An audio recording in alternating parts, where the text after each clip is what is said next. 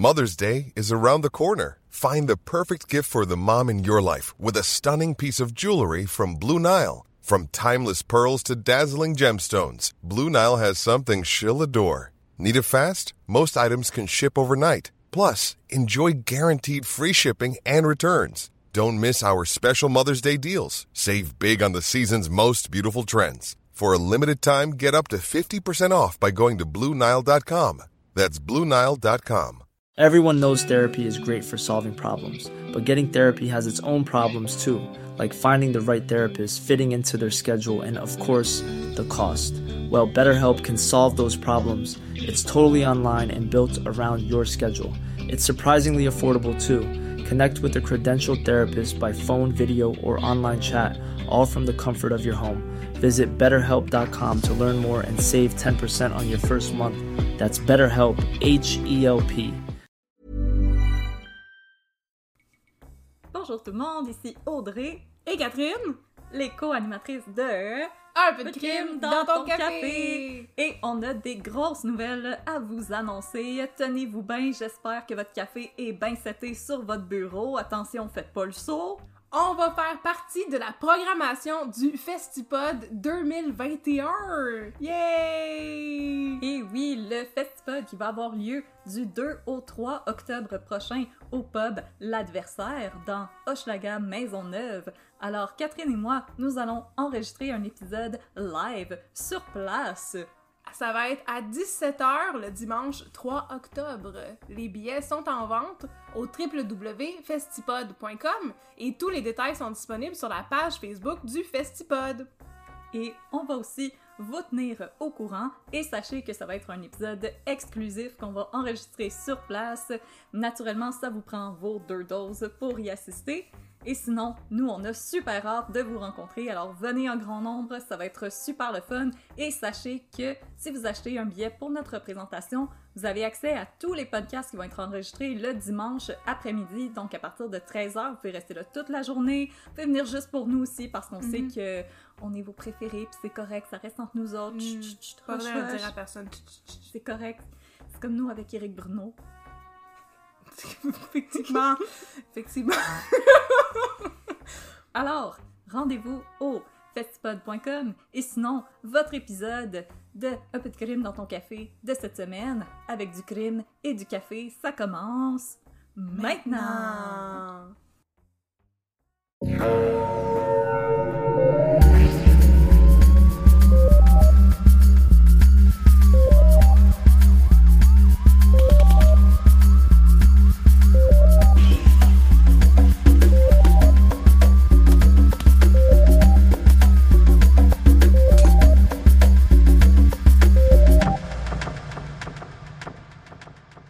tout le monde. Bienvenue à Un peu de crime dans ton café. Je suis votre animatrice Catherine et je suis avec Audrey. Bonjour Audrey, comment ça va? Ah, ça va pas trop pire malgré les 2000 millions de degrés. Et toi, comment ça va? Ça va bien même si la planète se réchauffe et qu'on va tous mourir bientôt. Ah, Yay! En attendant, on peut rire avec nous. Et aujourd'hui, nous avons aussi une, un autre public qui, qui se joint à nous. Mégane. Bonjour Mégane, comment ça va? Allô? Je suis un public. ça va Public bien? en délire. Il fait chaud. Yay. Alors, Cue les, les, les sons d'applaudissements Yes, puis les rires en oh canne. les rires en canne. Oh non, j'aime pas ça. Radio Enfer, il n'y avait pas besoin de ça. Ben non, nous Non, autres, on n'est pas enregistrés devant le public, contrairement à Jean-Loup le hot dog Duval. Et aujourd'hui, nous allons vous parler de crime, avec un cas qui est léger et amusant, n'est-ce pas, Audrey? Oui, pour se reposer un petit peu du FLQ, euh, je vous propose une histoire de tweet euh, qui a essayé de s'allier avec des tweets pour faire des choses vraiment tweet et ça finit d'une manière vraiment tweet. Ben c'est bon, ça, parce que c'est vrai que le FLQ, c'est euh, downer puis plate à mort, comme dirait François Pérusse. Nous, on fabrique des tweets. C'était pas plate à mort. De plus plus. en Retire plus tes en paroles. plus de tweets. Mais avant ça, nous avons un café à vous présenter. Puis là, pour faire différent, aujourd'hui, je vous présente un café du Roasters Pack, mais un café décaféiné. Ouh là là. Alors, on le rappelle, le Roasters Pack est un de nos partenaires, un de nos partenaires d'affaires qui nous fournit en café. Le Roasters Pack est un service d'abonnement de café qui fait la livraison à votre domicile de trois échantillons de café par mois. Ce sont des petits échantillons, mais qui font quand même, euh, mettons, 5-6 tasses par sac. Et vous pouvez choisir, le service est personnalisable, donc vous pouvez choisir sur le site du Roasters Pack si vous voulez du café euh, régulier, torréfaction brune, torréfaction foncée, si vous le voulez qui est déjà, euh, qui est déjà moulu, ou si vous voulez le moudre vous-même, vous pouvez choisir ça aussi. Et vous pouvez aussi choisir, vous pouvez aussi choisir du décaféiné pour les petits cœurs stressés comme moi. Et là, moi, dans mon Roasters Pack décaféiné, j'ai reçu un café qui vient du torréfacteur Prairie Lily Coffee, qui vient d'une ville qui porte le charmant nom de Lloydminster en Saskatchewan. On dirait plus chez quelqu'un, mais OK. Ouais, c'est Lloydminster en un mot. Hey, En tout cas, ça vient de là. C'est un café qui provient du Brésil et qui est en fait une, une, une mouture de café qui provient de quatre endroits différents. Pardon, le Brésil, l'Amérique latine en général, je sais pas ce que ça veut dire, l'Afrique en général et l'Indonésie. Fait que des places spécifiques, mais aussi des places générales. Tous les cafés sont mélangés ensemble par le Prairie Lily Coffee et il y a des notes de mixed nuts, donc de noix mélangées, de chocolat noir et de caramel. Oh. C'est le Prairie Lily Decaf que je vous recommande aujourd'hui. Ça va goûter le Mr. Big. Oh! Exactement, ça goûte pareil comme une barre de chocolat Mr. Big, mais moi je bois mon café avec du lait comme je l'ai déjà dit, puis c'est un café qui est juste assez sucré et juste assez velouté pour être apprécié avec du lait chaud. Ça rehausse vraiment les saveurs, surtout de caramel et de chocolat noir. Alors c'est le café que je vous recommande cette semaine. Merci beaucoup au Roasters Pack pour votre soutien. Alors, maintenant Audrey, place au tweet. yes, sir. Yes! Alors, mon cas dont je vais vous parler aujourd'hui, c'est l'histoire de Robert Flaïf, que j'ai intitulé Le juge jugé. L'arroseur arrosé. T'as tout Je parle, compris, je parle la partner? bouche pleine, là, je suis vraiment désolée. C'est encore l'heure du lunch. C'est encore l'heure du lunch ici, euh, chers auditeurs. Mhm. Alors, mes sources pour aujourd'hui, puisque c'est toujours important de révéler nos sources. Bien entendu, les grands procès par Daniel Prou, notre héros ici à un peu de Notre crime. héros national. Yes, sir. Un article sur le Wikipédia consacré à la mafia, donc euh, Mafia Wiki. Oh non, pas Mafia Wiki, oui. Mafia Wiki! Euh, le site Histoire du Québec et une méchante ribambelle d'articles du Devoir, de la Tribune et de la presse, et particulièrement des articles de Yves Boisvert, qui avait couvert l'affaire à l'époque. Très nice. Très nice. Alors, c'est, je vous avertis, euh, s'il y a des fans euh, comme moi, des frères Cohen, dans l'assistance, vous allez être plus que satisfait ou satisfaite. Puis de toute façon, moi, les cas qui ressemblent à des films des frères Cohen, ça m'attire euh, comme une mouche vers euh, du, euh, du, du sucré. Vers de la lumière. De la comme un papillon de nuit dans la lumière. Ah! Alors, euh, Sur toi et moi, sur le patio. Ok, je chante la, la toune de la lampe à mouche de François Pérus. Oui. mesdames, si vous êtes prêtes, je vais mettre un petit peu de crème dans votre café. Let's go! Fait que là, là, je vais vous demander de vous transporter en octobre 1992 dans un bar de l'aéroport de Dorval. J'avais un mois. Oh! T'étais bien trop jeune pour aller au bar de l'aéroport de J'étais un Dorval. bébé. Non, mais c'est ça, je peux pas rentrer dans le bar. Ouais. Alors, un revendeur de drogue originaire de Jacksonville, en Floride, John Burns, a rendez-vous avec Paul Larue, un Sherbrookeois de 40 ans et trafiquant de cocaïne qui brasse des grosses affaires à Montréal. Les deux hommes discutent d'une transaction d'envergure. Larue souhaite acheter à Burns 5000 kilos de cocaïne pour la coquette somme de 12 000 dollars du kilo. Oh! C'est des gros boy. chiffres, mesdames et messieurs. Oh, Oh ben boy. oui! Mais là, pour montrer qu'il est sérieux et qu'il a le, le financement nécessaire, tu sais, Il faut, il faut. ça te prend une légère garantie, tu sais.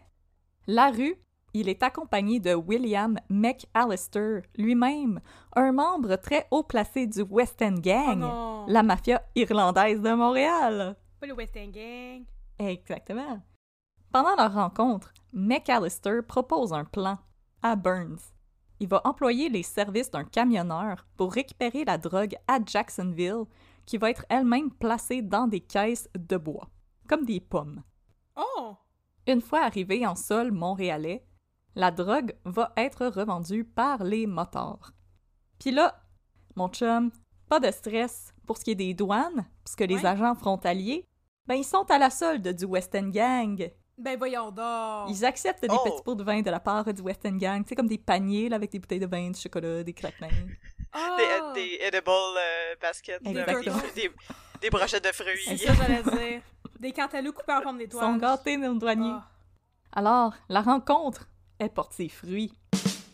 De novembre 1992 à mars 1993, la rue et Burns vont rester en contact et une première partie de la marchandise est livrée à un associé de la rue dans une chambre d'hôtel de Jacksonville. Une livraison pour laquelle la rue va débourser 600 000 dollars canadiens Wow. upfront. La transaction s'étant bien déroulée, Burns va proposer à la rue de venir le rejoindre à Burlington, dans le Vermont, pour finaliser le Faire tout. du shopping? Yes, sir. C'est cute, Burlington? Mhm. Mais le 21 mars 1993, à peine arrivé à Burlington, même pas le temps de flâner dans les outlets, de saluer Bernie Sanders ou de déguster une bonne crème en glace de chez Ben Jerry's, la rue est arrêtée par des agents de la US Drug Enforcement Agency. Et parmi eux, John Burns. Oh! Wow! Ah! Oh mon dieu, le traître! C'est ça, Oh, what a twist, ça, de même en partant, là. Ben c'est ça. John Burns, le maintenant ex-ami de Paul Larue, qui devait vraiment se sentir trahi et con de lui avoir acheté un friendship bracelet. Ben là, oui. ça, fait, ça me fait de la peine. avec, avec Best et Friend. Il s'imbrique. Oh. Oui. En effet, John Burns, c'était un agent undercover de la. DEA qui travaillait en partenariat avec la GRC dans une importante opération qui visait à débusquer un réseau de trafiquants de drogue montréalais qui s'approvisionnait Ah. aux États-Unis. Peux-tu? Je tiens à dire que moi aussi, si j'étais agent undercover, j'aurais un nom vraiment Ben oui. Comme John Burns. comme John Burns. John Burns, ouais, non. T'en profites, là. Janet Fire.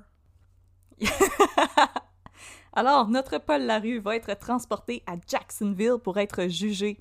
Il risque la prison à vie sans possibilité de remise en liberté. Pour amoindrir sa sentence à 14 ans, Larue va décider de parler et de livrer ses collaborateurs. Dans la confession qu'il livre aux autorités américaines, en plus d'autres trafiquants de drogue, il révèle avoir retenu les services de deux avocats afin de blanchir pas moins de 2 millions de dollars, moyennant une commission de 10 Le premier était Gérald Lavoie, un avocat civiliste lavallois.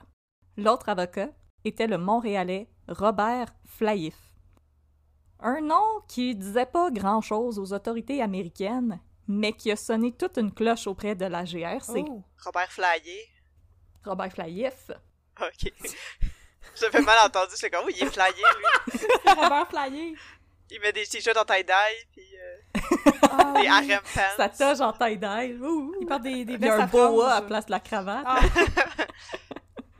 En effet, quelques jours plus tôt, soit le 3 mars 1993, lors de sa dernière journée au pouvoir, le maintenant ex-premier ministre conservateur Brian Mulroney Non.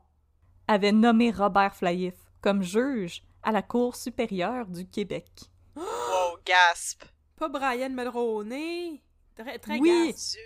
Qui n'était pas un tout croche lui-même, voyons donc. Ben, pas pantoute. Non, Il non, y non, a- non. Il avait pas du tout la gueule d'un politicien. Ah, ça! Airbus, qu'est-ce que c'est ça? Airbus, je sais même pas c'est quoi ça. J'ai jamais entendu parler de ça. À titre d'avocat criminaliste, Robert Flaïf avait mené une carrière jusque-là assez discrète. Il était cependant issu d'une longue famille de monde pas pire important. Son grand-père maternel, Albert Sévigny, avait été ministre fédéral dans le cabinet du huitième premier ministre du Canada, le conservateur Robert Borden, et avait siégé à la Cour supérieure du Québec à titre de juge en chef. Mon doux, j'avoue, c'est pas rien, ça. Son oncle, Pierre Sévigny, avait aussi été ministre dans le cabinet du conservateur John Diefenbaker, Pas John Diefenbaker? Ah non. le 13e premier ministre du Canada, et finalement le papa de Robert Flaïf, Terry Flaïf, était un homme d'affaires et grand chum de Maurice Duplessis, encore un conservateur, 16e premier ministre du Québec et all-around personne pas particulièrement sympathique. Sauf si tu demandes à Darcy Jenish. Puis là, là, si vous mettez tout ce beau monde-là ensemble, ça donne un party auquel ça me dérange vraiment pas d'être pas être Oh, invité. ça tombe mal ce soir-là, faut que je fasse mon TV hebdo. C'est le soir, faut que je me lave les Important. cheveux. Oui. Puis anyway, tu- De quoi ça a l'air un party de conservateur, là? Tu manges des Ritz avec du ketchup aux fruits. Puis tu bois du Perrier. Je mange sûrement des, des petites saucisses dans la Oh. sauce VH, moi, je pense. À moins qu'il n'y ait pas autant de fun que Euh, moi, ça, je pense pas qu'ils ont du Mais fun c'est mais c'est point-là, bon, les saucisses dans sauce VH. C'est ça, c'est peut-être plus pour les caucus du euh, Parti québécois en 1980, là. En 1975, là. Moi, je trouve que ça sonne vraiment comme une conspiration, là. Je veux dire, come on. Tout le monde se Ouais, connaît, là. Mais je tiens à dire aussi que quand je faisais mes, mes recherches, je me suis rendu compte que je connaissais plus les présidents américains que les premiers ministres canadiens. J'étais comme, t'es qui, toi? Ouais, je pensais à ça aujourd'hui, justement. J'étais comme, c'est vraiment poche que je connaisse même pas les premiers ministres de mon propre pays, mais je connais comme toute la liste des, des présidents américains depuis comme John F. Kennedy. C'est pour ça qu'il faut des vraies réformes au ministère de Voilà. l'Éducation. C'est ça, la maudite Ok. loi 101, ça a rien servi à rien. non, c'est ça. Tout ce qu'on a appris, c'est les castors et les maisons longues. C'est vraiment le fun à dire euh, John Diffenbaker. Diffenbaker? C'est lui qui a fait un bunker pendant la guerre froide. Oui. Il est cool, John. Diffenbaker. Nice. Alors, dans la confession de Paul Larue, on apprend qu'il a fait la connaissance de Robert Flaïf en 1988, quand il avait retenu ses services pour défendre deux membres de son organisation, moyennant des honoraires de près de 65 000 De fil en aiguille, de fil en aiguille, Larue va se confier à Flaïf et se plaint qu'il est dans la mire du fisc, qui le soupçonne déjà à l'époque d'être un important trafiquant de drogue et qu'il doit près de 3 millions de dollars à Revenu Canada. Au moins, Quoi? ça va bien, là. Non, ouais, ouais. c'est ça. Je pense qu'il avait mis euh, Vincent Lacroix en charge de ses finances. un petit peu parano, il soupçonne également son comptable de tripoter un petit peu avec ses comptes. C'est à moi, cet argent sale-là. Je pensais que t'allais dire qu'il qu'il était accusé d'agression, mais non, c'est juste avec ses comptes. Non, sais que c'est con. C'est donc Flaïf lui-même qui aurait offert ses services ainsi que ceux de Gérald Lavoie afin de blanchir de l'argent pour Paul Larue. Ben, voyons donc. Tu dois 3 millions au fisc. t'arranger ça. Fait que je vais t'aider à le blanchir pour que tu puisses leur remettre. Ben, voyons donc. Oh, c'est épouvantable. Yes! Et là, toujours selon le témoignage de la rue, c'est près de 1,7 million de dollars en argent liquide que Flaïf et Lavoie auraient utilisé pour effectuer des traites bancaires dans des banques montréalaises. Traites qui étaient ensuite échangées dans une banque en Suisse au nom d'une société prête-nom de la rue. Oh my god. Hein? Alors l'argent était redéposé à la rue via son compte en Suisse. Ni vu, ni connu. Et là, je, je me suis fait une petite section spéciale dans mon texte. C'est quoi des traites bancaires? Ouais, c'est quoi une traite bancaire, madame? Alors, les traites bancaires sont souvent utilisées pour faire des gros paiements. Euh, par exemple, lors d'un règlement judiciaire ou lors de l'achat d'une propriété ou d'un véhicule. Contrairement à un chèque personnel, la traite bancaire, elle est backée par une institution financière. C'est Ah donc oui, un chèque qui est garanti, qui ne va pas bouncer, comme qu'on dit couramment. Rebondir. La traite bancaire est par ailleurs un moyen privilégié par les criminels pour blanchir de l'argent. Euh, J'ai trouvé un article de 2019 de l'Agence canadienne luttant contre le blanchiment d'argent et qui émettait un avertissement aux casinos canadiens de ne plus accepter de traite bancaire parce que c'était pas mal toujours de l'argent sale Non! qu'on allait échanger dans les casinos, puis là on jouait, puis là on reprenait du vrai argent du casino et on en donnait euh, du sale au casino. Mais je comprends pas. Mais il faisait des fausses traites bancaires, c'est ça? Non, c'est que ton argent il est sale, Ouais. fait que tu peux pas le déposer. Ouais. Fait que là, moi je fais juste apporter de l'argent liquide, ouais. puis je le donne à la banque, puis la banque, eux, en échange, ils me donnent un chèque. Puis là, ils allaient le déposer en Suisse. Ah! Mais c'est bête ouais comme principe. Pourquoi ça existe, ça? Mais en fait, après, j'avais une section qui explique pourquoi ils Ok, font parfait, ça. c'est super, j'ai hâte d'entendre ça. Mais ça me ça a l'air d'être un système qui pourrait facilement être euh, utilisé par des criminels, justement. Oui, ben c'est un problème en fait. Parce que le blanchiment d'argent, c'est, et là je vous donne la définition sur euh, le, le site du gouvernement canadien, Tu le mets dans la laveuse avec du bleach. frotte, frotte. Parce que le casino de Montréal, c'est un, Ouais. un buanderie à argent. Oui, c'est ça. Mets ton argent sale puis tu vas avoir ton argent propre. Alors, le blanchiment d'argent, c'est un processus qui consiste à dissimuler la source de l'argent ou autres biens tirés d'activités criminelles. Hmm. Alors, il y a plusieurs techniques qui excluent, euh, qui excluent tout l'emploi d'eau de javel et de Tide to go Oui. qui peuvent être employés pour euh, blanchir de l'argent. Et dans le cas euh, du juge Plaïf, la technique qu'on avait employée, c'est celle euh, du placement qui consiste à introduire l'argent obtenu via des activités criminelles directement dans le système financier. Alors, l'argent obtenu grâce à la vente de stupéfiants, elle est déposée à la banque et elle est retirée pour servir à nouveau à acheter de la drogue. OK. Alors, on donne l'argent à la banque, pose-moi pas de questions, roue qui tourne.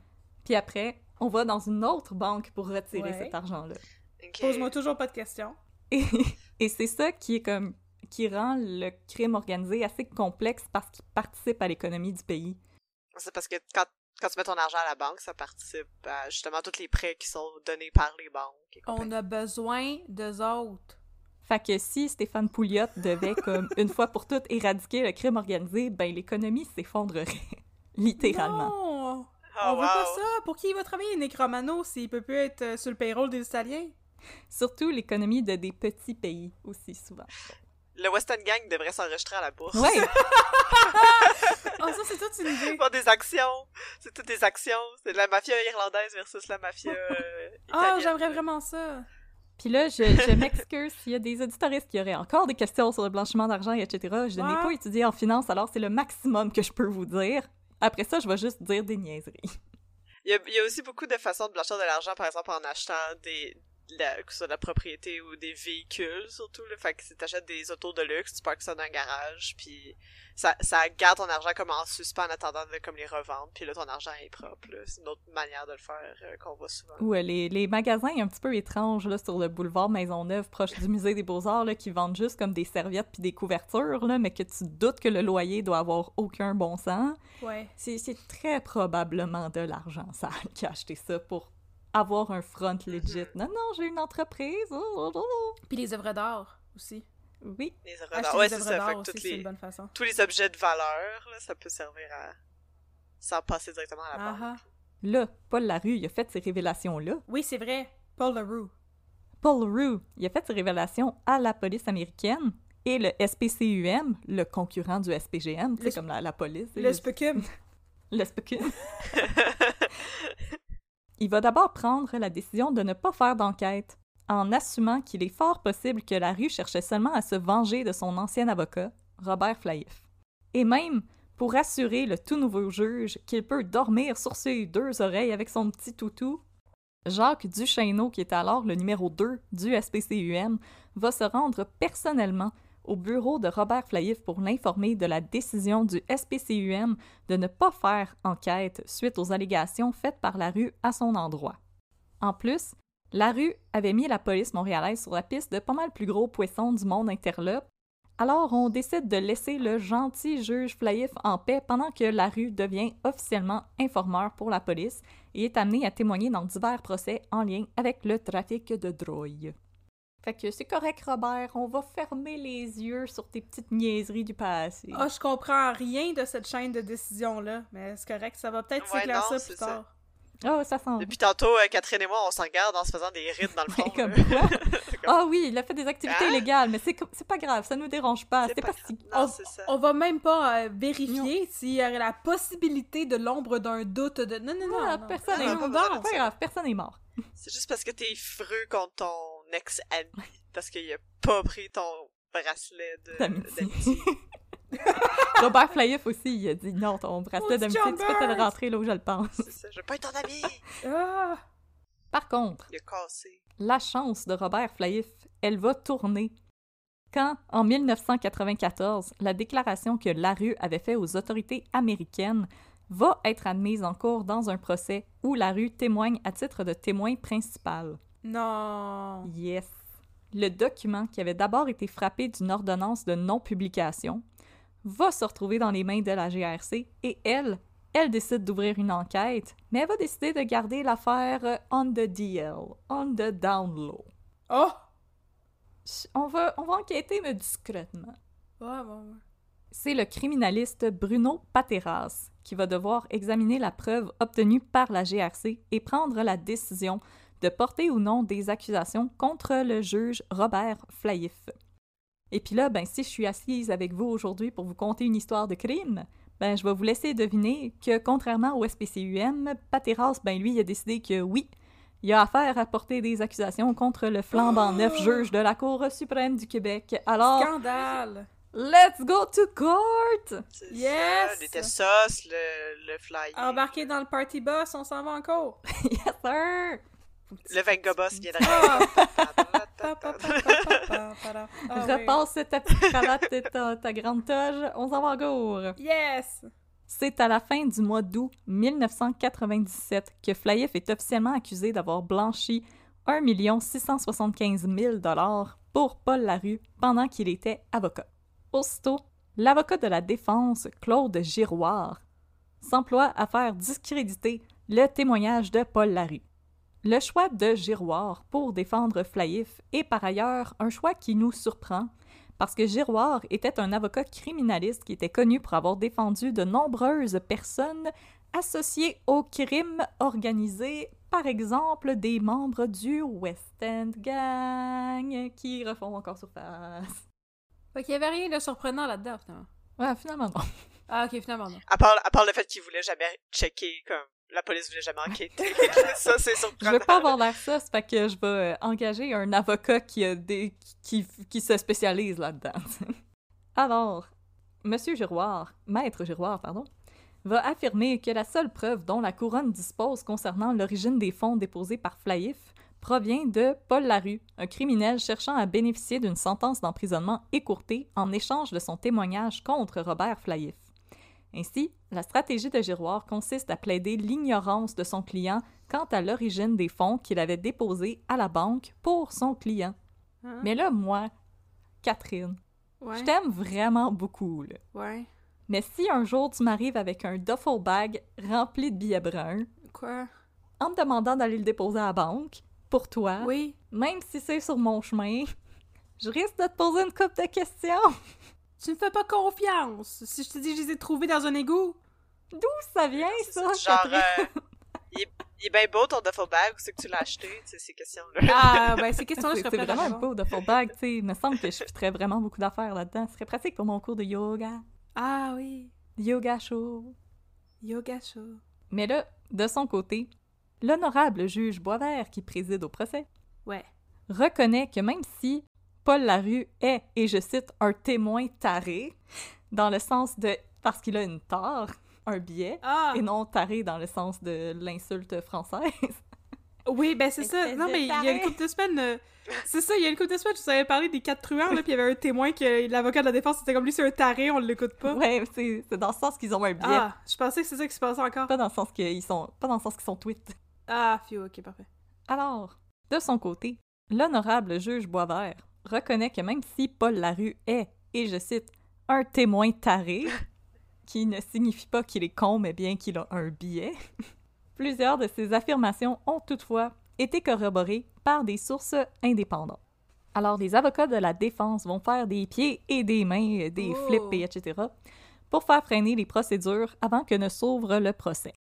Entre autres, ils font une demande pour que se tienne une commission rogatoire en Suisse pour que soit interrogé le courtier genevois de Larue et ils vont déposer une requête exigeant que tombent les accusations portées contre Flaïf dont les droits auraient été violés par la GRC lorsque celle-ci a pactisé avec Larue. Ils vont même aller jusqu'à remettre en question l'indépendance des juges de la Cour du Québec qui étaient alors en négociation avec le gouvernement. Si, ben, ils sont pas gênés. Ah non, il y avait du front autour de la tête, le maître Viroir. Ben, vraiment? On va même essayer de se rendre jusqu'en cours d'appel, mais il me semble que si le procès n'est pas ouvert, je sais pas pourquoi tu es en cours d'appel, mais en même temps, je, je ne suis pas avocate, je ne connais pas ça, alors je ne m'avance pas. Et là, finalement, au début du mois de décembre 1998, on rejette pour une dernière fois une requête jugée frivole et dilatoire, et le procès de Robert Flaïf va débuter. Nice. Puis là, on, On peut faire le bruit de Law and Order, là. Tong. toing. Et là, il s'agit d'un procès d'envergure. Jamais au Canada, un juge aussi haut placé n'a été accusé d'un crime aussi grave. Puis, selon moi, tant mieux.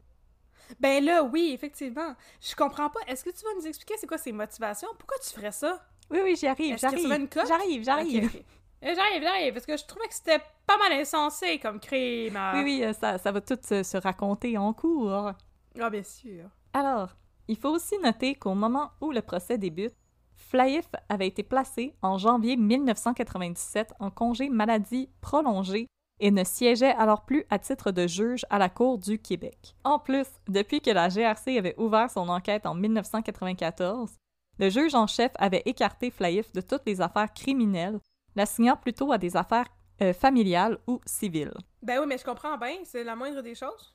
Pas que tu fasses un deal de même avec. Tu sais, tu feras pas un deal de même à la cour familiale. Ouais, euh, don't make a deal with the devil. Autre détail important.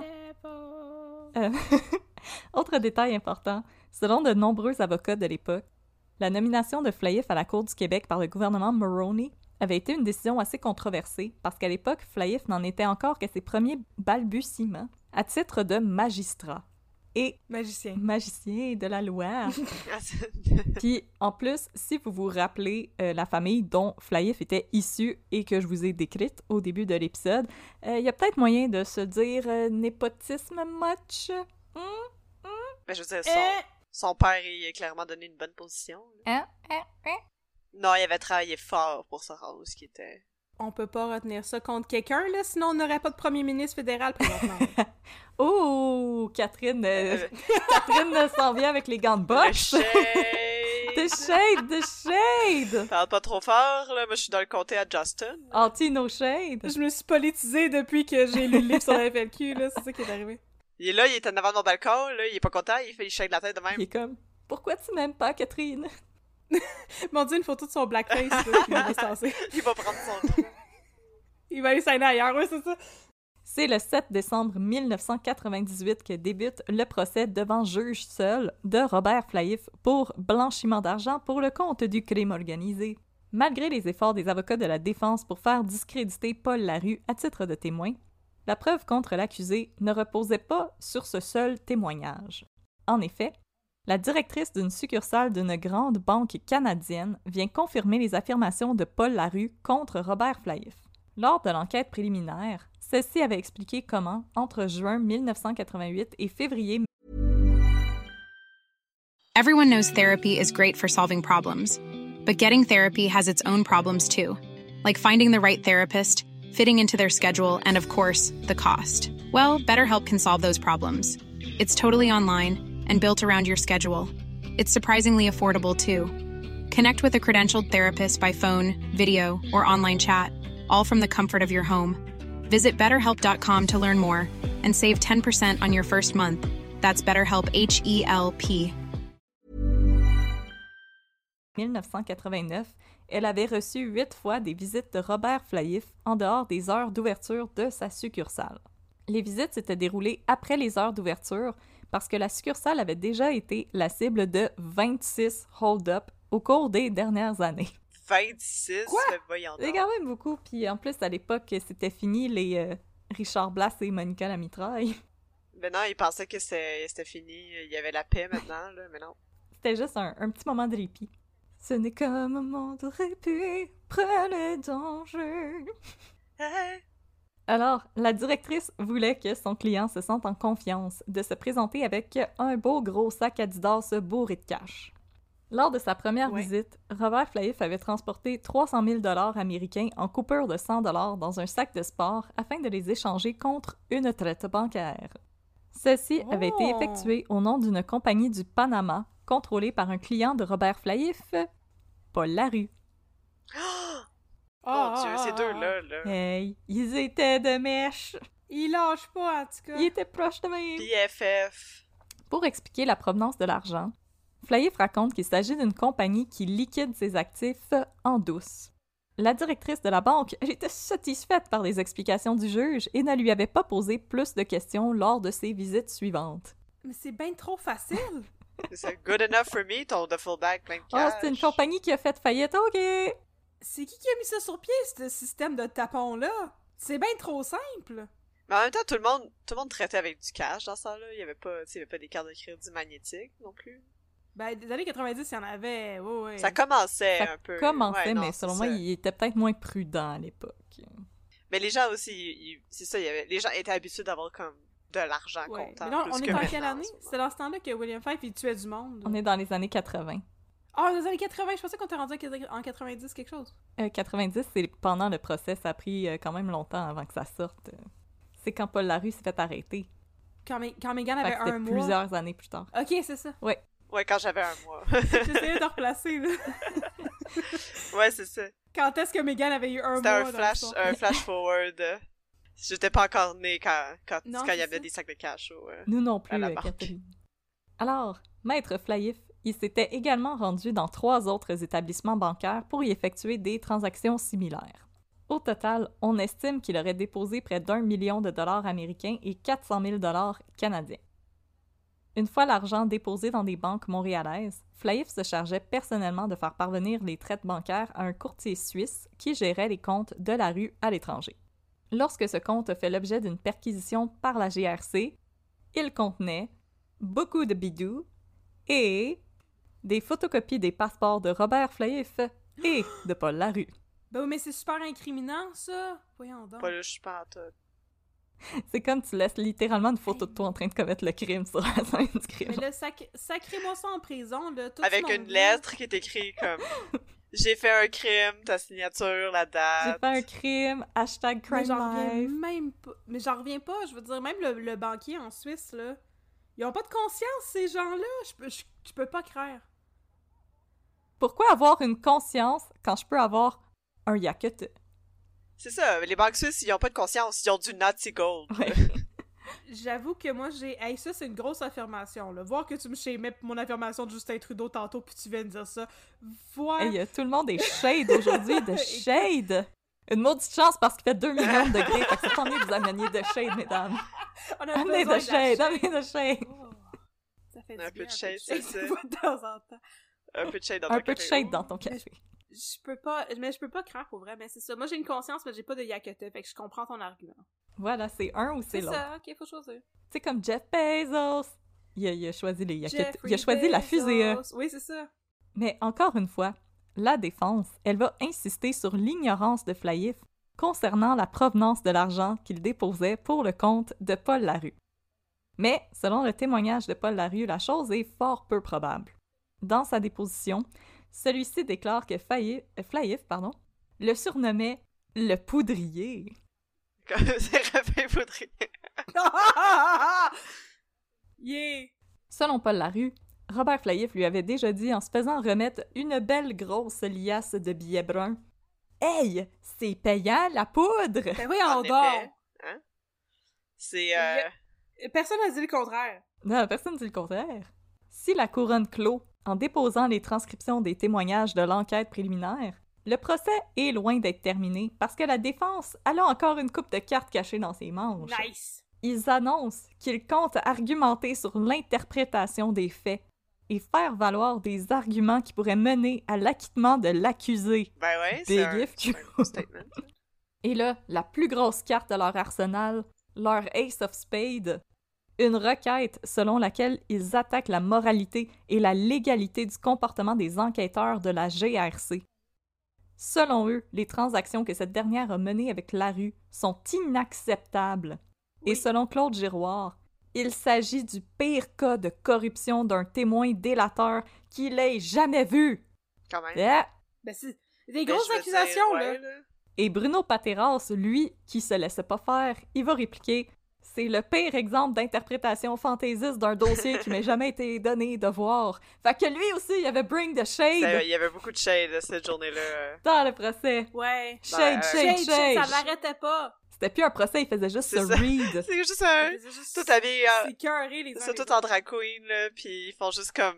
Ils mettent leurs lunettes, là, The library is open, pis... Si euh, s'il y a des, euh, des auditoristes qui sont des drag queens ou des drag kings qui nous écoutent, n'hésitez pas à adapter Ah un des oui. cas qu'on vous raconte en version euh, drag queen king. Ça, on vous le donne, faites-le, ça va être malade. invitez-nous parce que je veux voir ça. Mais ça, surtout l'affaire Norbourg, me semble que ça Oh serait vraiment Dieu. pas pire, pas pire. J'aimerais ça un, mus- un musical de Drag Queen King avec sur l'affaire Norbourg.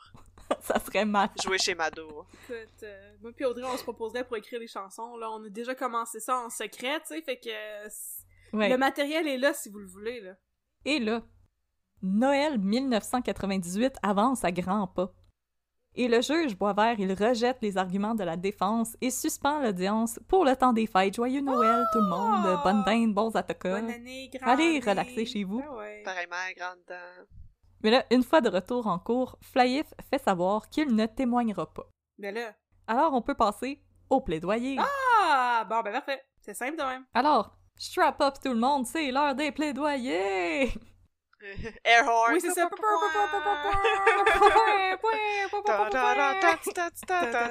Il y a des streamers sur les compétitions. ouais, puis là, ils font des high five à tout le monde. Un gars de t-shirt. Il lance des, il, il lance des, euh, des perruques de, de juge avec le gars de t-shirt. Souvenir! Notre version de la cour est très intéressante. Je sais pas pourquoi c'est pas ça la C'est réalité. vraiment le fun. Le juge, c'est une drag queen qui fait juste te read tout le temps. Puis les jurés, c'est juste comme un comptoir où il y a un piton pour appeler un serveur, puis ils peuvent se commander des trucs tout le long, là, tu sais. Ah, on va prendre un Ah, petit yes. gin tonic. C'est comme le cinéplex. c'est le cinéma VIP. Dans son plaidoyer, le maître Claude Giroir soutient que, OK, fine, la couronne a, pro- a prouvé que Robert Flaïf a déposé à la banque plus d'un million de dollars pour la rue. OK, whatever, it's your prerogative. Mais par contre, elle n'a pas prouvé hors de tout doute raisonnable que l'accusé savait que cet argent provenait du trafic de cocaïne. Ben, la défense de je suis tweet, ça a toujours été une bonne défense. Ben oui, c'est ça. Écoute, c'est une excellente défense. C'est inattaquable, parce que les gens sont comme, mais je pense qu'il est trop tweet pour savoir qu'est-ce qu'il faisait. Il fait-tu semblant d'être tweet? Tu vois, ça c'est le doute raisonnable. C'est ça. Ouais. Ah oui, voilà. C'est ça, comme ça que Voilà. ça sonne un doute C'est ça que ça raisonnable. veut dire, le doute raisonnable, c'est ça.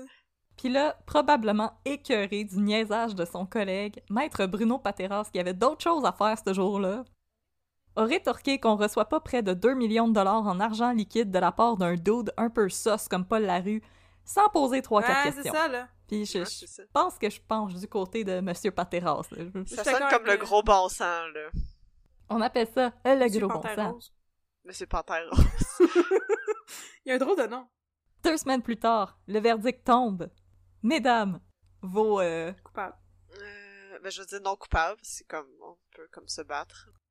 50-50. c'est 4 heures à j'attends. le verdict tombe. Coupable. Ah. Un point pour Catherine. Bon! Il y, a, il y a de la justice dans ce bas monde! Robert Flaïf est reconnu coupable d'avoir blanchi près de 2 millions de dollars pour la com- le compte de son ex-client, Paul Larue. À ce moment, Flaïf juge la destitution, en plus d'une sérieuse peine d'emprisonnement, dont la durée demeure encore à débattre. C'est bon, tout, ça c'est très raisonnable. Sur le banc des accusés, Flaïf paraît sonné et sort de la cour accompagné de sa femme sans faire de commentaires à la presse. Madame Flyer. Dans les semaines qui suivent, Maître Giroir, qui euh, était bien accroché après la robe du juge, Ouais, ouais, ouais. tente de plaider que son client a été suffisamment Ah, puni par l'humiliation qu'il a subie en raison de la couverture médiatique de l'affaire et Ah! par la fin imminente de sa carrière professionnelle, autant à titre d'avocat qu'à titre de juge. Ben oui, laissez-les prendre sa retraite tranquille, là. Il a juste blanchi Non. de l'argent. Ah Oui, le pauvre Non. petit monsieur, là, il fait pitié. Non! J'ai dit non! C'est du sarcasme, c'est du inquiète- Inquiète-toi pas, Catherine, on est d'accord avec toi. J'ai dit non! C'est moi qui décide! Et là, tentant d'arracher une couple de larmes au juge, Giroir déclare, et je cite, Et là, allez chercher vos Kleenex. Là. Ok, ok, ça, ça va être, Va être zé, vraiment triste. j'ai mon verre pour pleurer dedans, là. Puis boire mes larmes plus tard.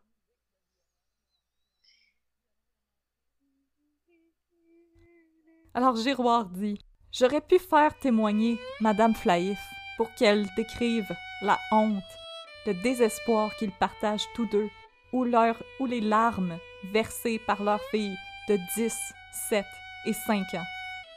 Elle vous dirait à quel point leur vie n'en est plus une. Mais je ne voulais pas que ce témoignage, non, deviennent de la chair à canon médiatique. Tout ce qui est encore intact dans la vie du juge Flaïf, c'est cette petite unité familiale. Le reste, le battage médiatique s'en est chargé. Ben, je pense qu'il n'y avait pas Twitter dans ce temps-là, il aurait pas trouvé ça drôle. Tabarnouche. Une fois l'orchestre de violon sorti de la cour, Maître Bruno Pateras, qui est, qui est vraiment fed up, là, il y a d'autres Eh choses oui. à faire, déclare que Flaïf a trahi sa mission d'avocat, soit celle de faire respecter la loi. Il reconnaît cependant que les risques de récidive sont pratiquement nuls et que les conséquences personnelles qu'a subi le coupable sont quand même assez lourdes. Oui. Mais je suis pas d'accord avec ça. Pourquoi les risques de récidive seraient pratiquement nuls? Il y a rien qui le prouve qu'il va pas réaccepter des pots de vin, là. Il y a rien qui l'empêcherait de faire ce genre de blanchiment d'argent-là une autre fois. Il y a déjà des contacts pour. Ou de littéralement juste prendre des pots de vin, là. Je veux dire, il est à la Cour ça, suprême du Québec. Mais avec tout ça, il était encore, euh, il était encore à la Cour suprême. Euh, ça s'en Ah, ok. vient. Genre, ben non, ça se peut pas. Mais là, il était en congé maladie prolongée. ah oui. Si, il était triste. Regarde, regarde mes beaux petits doigts comme ça, là. Oh, que jaillit les politicailleries, de tabarnouche. Quand même, à cause de la gravité du crime et de la responsabilité de l'accusé, Pateras va demander à ce qu'on lui inflige une peine de prison. peine de mort. Pendu! Peine de mort! On va rétablir la peine de mort juste pour C'est à lui. 9h30, le 26 février 1999, que Robert Flaïf reçoit une sentence exemplaire de trois ans de réclusion criminelle. Ah, ah, ah. Pourquoi fais toujours pogner les nerfs? Est-ce que c'est parce que je suis trop, je suis trop invested dans les cas que tu racontes? Ou c'est juste parce que c'est des cas frustrants? Ouais, moi, je suis contente que tu aies invested dans mes cas, ça me fait vraiment plaisir. c'est tellement frustrant! Et là, cependant, son avocat va parvenir à obtenir à la cour d'appel sa libération sous condition au cours des procédures. Ah, c'est course. certain. Pauvre petit monsieur, il a donc bien souffert, hein? Mais là, je vais citer Daniel Prou parce que maudit qu'il a une belle plume, notre Daniel. Mhm. Il faudra boire le calice jusqu'à la lie. Nice! La destitution de Flaïf n'est qu'une question de temps. En avril 1999, celui-ci remet finalement sa démission à la ministre de la Justice de l'époque, Anne McLellan. Ben, j'espère. Ça me c'est la moindre des choses. Mais le fait intéressant à savoir au sujet de la destitution d'un juge.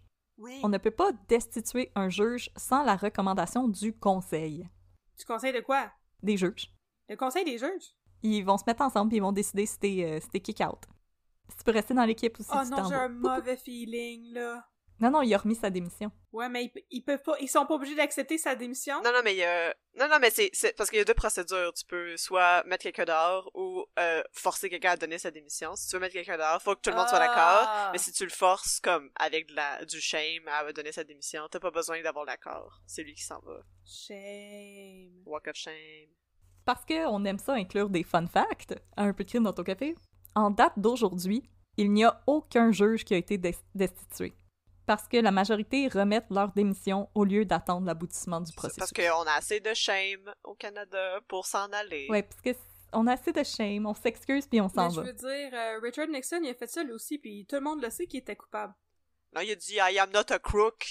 I am not a crook. Avec ses- en, en faisant des peace signs, c'est Ouais. ça? I shall resign. Mais t'es- t'es t'es clairement coupable, puis dans le fond, c'est comme si la chose un peu classique à faire parce que quand tu remets ta démission après, tu pars plus vite puis on arrête de te verser ton salaire. Non, non, je voudrais juste dire là, que la chose classique à faire, c'est de ne pas commettre de fraude. Mais là, Catherine, euh, je te demanderais de get off my back. Je trouve que tu mets la barre pas mal haute. Mais là, Catherine, euh, on parlerait de quoi ici, là? On parlerait juste du FLQ, ok? C'est ça? T'aimerais ça, hein, qu'on parle juste du Bon. FLQ tout le temps, hein? Hein? Hein? Je suis rendu FLQ pilled, ok? Notre pays, notre hommage. Mais là, Catherine, je vais encore te faire pogner les nerfs. Parce que même s'il était en congé maladie prolongé, ou nudge nudge wink wink, pendant son procès, ben Robert Flaïf, il continuait de toucher son salaire annuel de juge de 175 800 dollars. Ah, mais là, là c'est le temps que je mets mon petit chapeau surprise. Comme je suis étonnée. Et ce, même s'il n'avait même pas le droit de siéger à la Cour du Québec. Et autre fait intéressant, parce que why not, euh, je vous en donne plein. Euh, à ce jour, il n'y a aucun juge de la Cour du Québec qui a été destitué. En 2019, on avait entamé des procédures de destitution contre le juge Peter Bradley, après que celui-ci ait refusé d'entendre la cause de deux voisins concernant l'emplacement d'une clôture. Juste comme c'est du niaisage. Je veux pas écouter ça. Laissez-moi tranquille. Parce que il avait conseillé au parti de tout simplement s'asseoir puis Ben, comme, discuter. comme ça devrait être le cas, le pauvre. Mais moi, je suis quand même d'accord avec Mais le oui. juge Bradley parce que je veux dire, je, je veux pas que mes taxes servent à ça, là. Je veux dire, asseyez-vous puis parlez-vous sacrément. Ouais. Vous êtes des Same. adultes. Et cette année, le juge Michel Giroir a également préféré remettre sa démission lorsqu'il a fait face à des procédures pour destitution après qu'il ait révélé que celui-ci s'était procuré de la cocaïne en 2010 pendant qu'il était avocat criminaliste en Abitibi. Il y a rien Qu'est-ce qui m'étonne moins que ça, là. La coach Non, et la BTB, c'est comme des meilleurs amis. Et là, accrochez-vous, mesdames, parce que l'affaire, elle avait été captée euh, sur vidéo. Oh! Que c'était pendant un interrogatoire filmé qu'on les voit se faire une poignée de main. Oh, wow! Ah, ça, c'est tout un scandale. Judge Lit? Judge Lee? Ah, j'ai j'ai oublié de vous dire que le juge clôture, le comité avait entamé les procédures de destitution, mais finalement, ils ont laissé faire. Et ils ont dit de juste pas recommencer. Mais c'est pas un motif de destitution. Je comprends pas comment ça marche. On paye ça avec nos taxes, nous Mais autres? c'est qu'un juge peut pas refuser d'entendre une cause. C'est pas toi qui choisis. Puis lui, il trouvait juste pas ça utile, fait qu'il était comme non, comme Ben oui, get mais off ça- my lawn, j'ai d'autres choses à faire. Mais on y a ça. dit Keep off the grass. Ben oui. Get off my lawn, c'est ma clôture. C'est ça, c'est ça Mais- le- les, les Grecs anciens, ils diraient coupe la clôture en deux. Plus, je- plus je t'écoute, plus je sens que je me radicalise, là, parce que moi, on dit que je suis pas contente que nos taxes payent ça, ce monde-là. Mais là, on va revenir. On va revenir au juge Plaïf. 14 mois après sa condamnation, le juge Plaïf comparaît devant la Cour d'appel du Québec. Hum. Selon son avocat, Maître Claude Giroir, Hum. ce cher Claude Giroir, depuis sa condamnation, Flaïf, qui en est réduit à, à devoir travailler comme concierge ou paysagiste, Oh non! Ah, pauvre, lui, c'est épouvantable! Pauvre, lui, c'est ça. Il y a tellement de monde qui, qui vivent de ça. mais moi je m'excuse, mais être paysagiste, comme t'es t'es dehors, tu plantes des fleurs, euh, Ah, mais non, c'est ça. Je trouve que comme il se plaint Oui, pas mal la bouche pleine.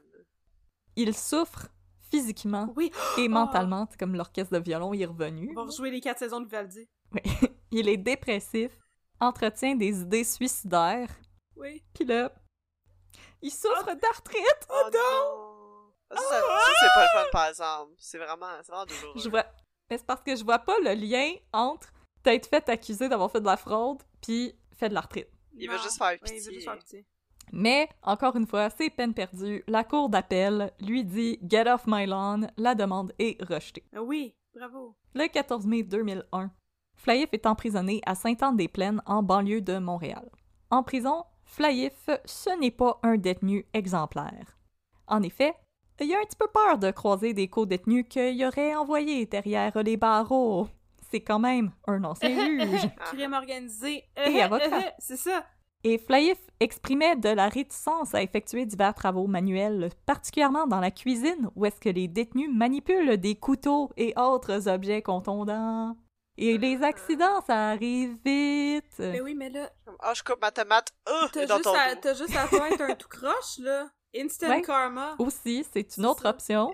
Il avait pas pensé à son affaire. pensé à son affaire. Il y a juste moi qui pense à ça. Au final, Flaïf va servir le sixième de sa peine, mais va avoir beaucoup de mal à réintégrer la vie quotidienne.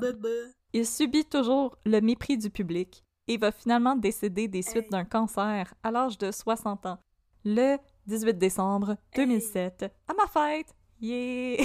Ah, c'est le jour de ta fête. Et c'est ainsi que se termine, ça se termine sur ma fête.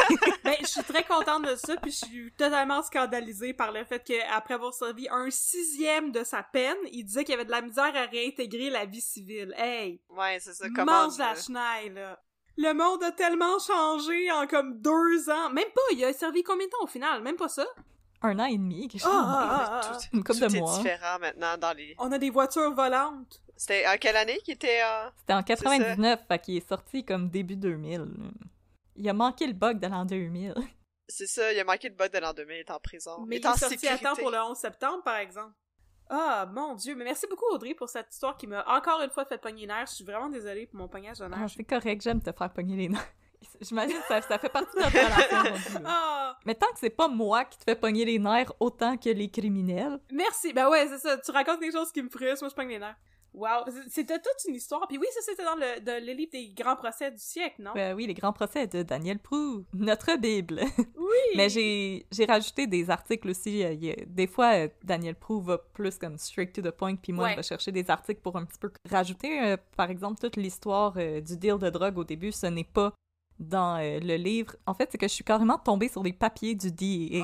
Ils sont disponibles sur Internet et ils décrivaient l'opération No en détail. Oh mon dieu, c'est fascinant! Ben, je comprends vraiment que c'était un des procès du siècle de Daniel Prou parce que honnêtement, c'était toute une histoire de procès quand même. Là.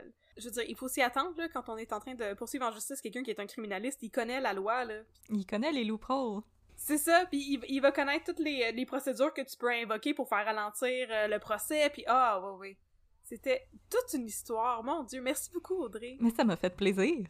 Alors, merci beaucoup euh, tout le monde de vous être joints à nous pour cette histoire où personne n'avait de dynamite. Et euh, donc, si vous avez des commentaires comme d'habitude, vous pouvez nous écrire un peu de crime à gmail.com. Sinon, on vous invite à nous suivre sur Facebook, at un peu de crime, et sur Instagram, at un peu de crime, dans ton café, où nous diffusons les nouvelles concernant le podcast. Alors, on vous invite, c'est ça, à nous contacter si vous avez des commentaires, si vous avez des suggestions de cas, même si on en a déjà plusieurs dans notre banque de données. On est toujours très contente d'avoir de nouveaux nouvelles. Et sinon, ben, si vous, ne vous intéressez pas à District 31 comme euh, bien des gens, c'est triste pour vous. Écoutez, Vous savez pas ce que on vous va se séparer tout de suite. On, vous savez pas ce que vous manquez. Et nous allons enchaîner avec notre chronique des deux minutes de Babine, où on va vous raconter une histoire de District 31.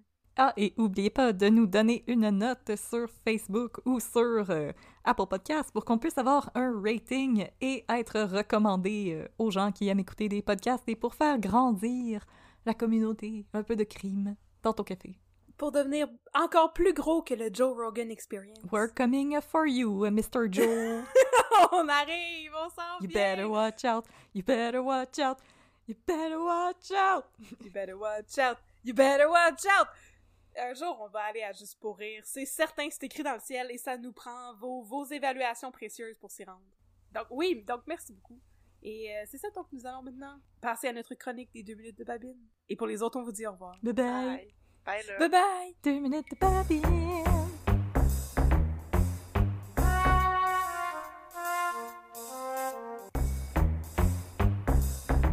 Ok, partner. Ah ouais, je t'écoute, mon chum. Là, là, j'ai une affaire à te compter. Oh my god. Attends, je tou- je- ça me prend ma belle tasse SPGM. Let's go. C'est vrai. Yes, sir. Moi, ça me prend mon petit veston de Simons. Yes, fait que là, j'ai une histoire qui inclut les gangs de rue, Oh my god. les guidounes, Oh my god. puis des policiers tweets. Oh, ça, il y en a beaucoup. Ça, il y en a beaucoup.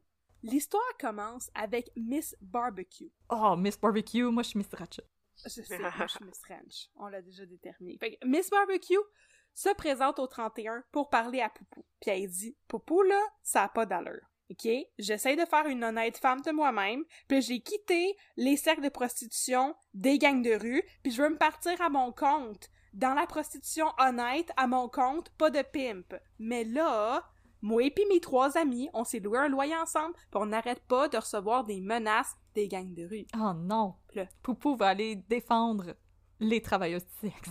Ben, c'est parce qu'ils voudraient, sauf que les travailleuses du sexe sont pas capables de dire c'est qui qui leur fait des menaces. Ah. Fait que Poupou est comme, ben, tu me reviendras quand t'auras de la vraie information. C'est pas très pratique. Là, les filles, c'est Miss Barbecue et son amie Virginie Francoeur, puis deux autres filles qui ont l'air un peu tweet. Virginie Francoeur, qui est mon personnage préféré.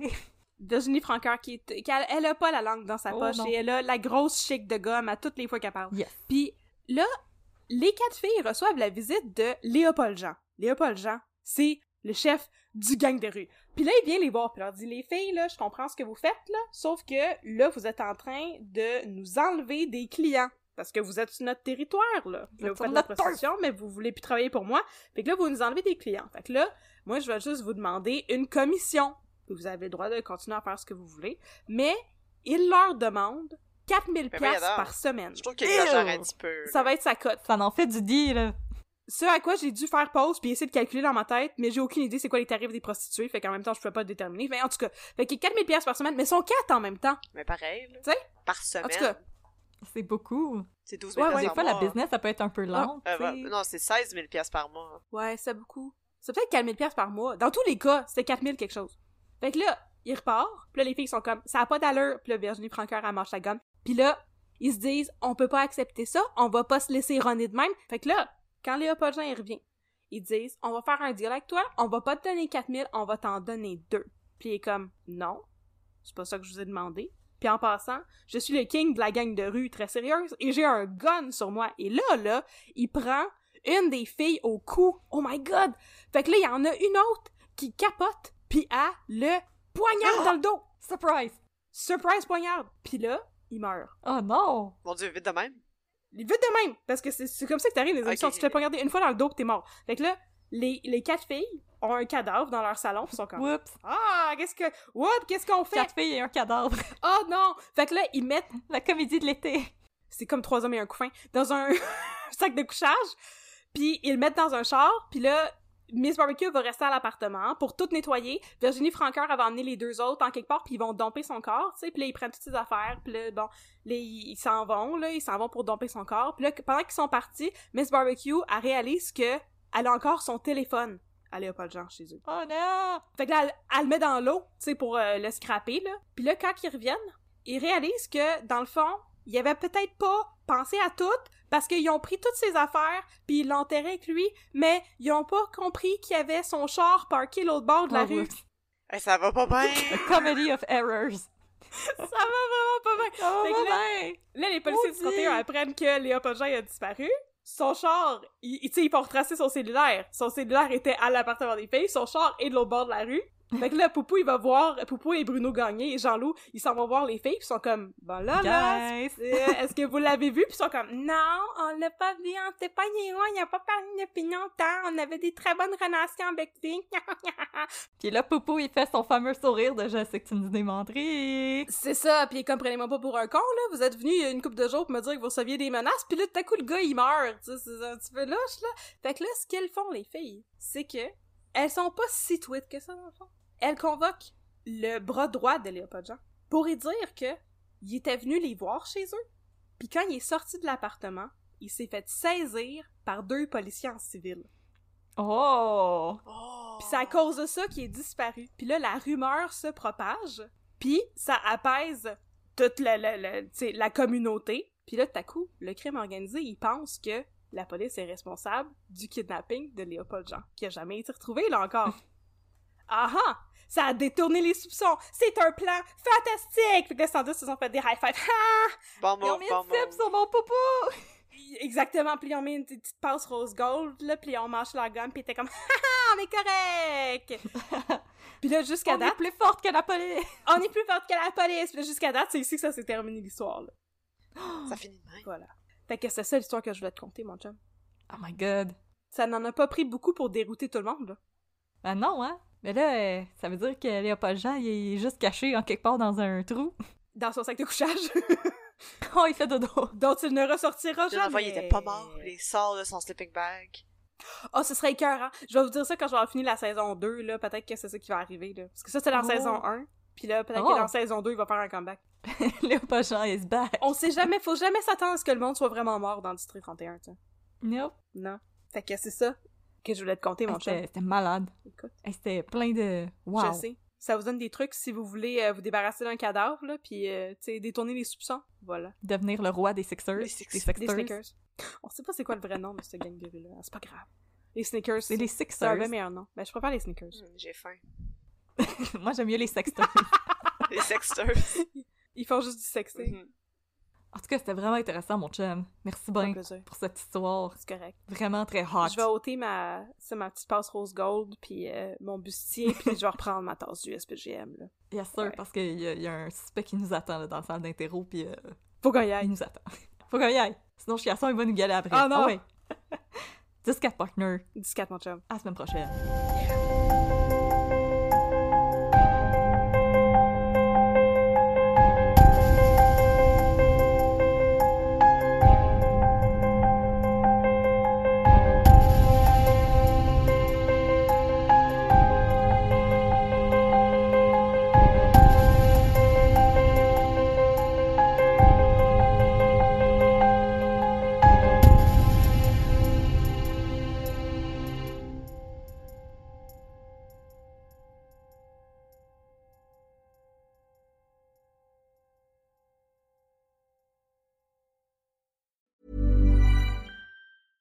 Even when we're on a budget, we still deserve nice things. Quince is a place to scoop up stunning high-end goods for 50 to 80% less than similar brands. They have buttery soft cashmere sweaters starting at $50, luxurious Italian leather bags, and so much more. Plus, Quince only works with factories that use safe, ethical, and responsible manufacturing. Get the high-end goods you'll love without the high price tag with Quince. Go to quince.com/style for free shipping and 365-day returns. This Mother's Day, treat mom to healthy, glowing skin with Osea's limited edition skincare sets. Osea has been making clean, seaweed infused products for nearly 30 years. Their advanced eye care duo brightens and firms skin around your eyes, while the Golden Glow Body Trio nourishes and smooths skin all over. Go to OSEAMalibu.com and use code MOM for 10% off your first order site wide.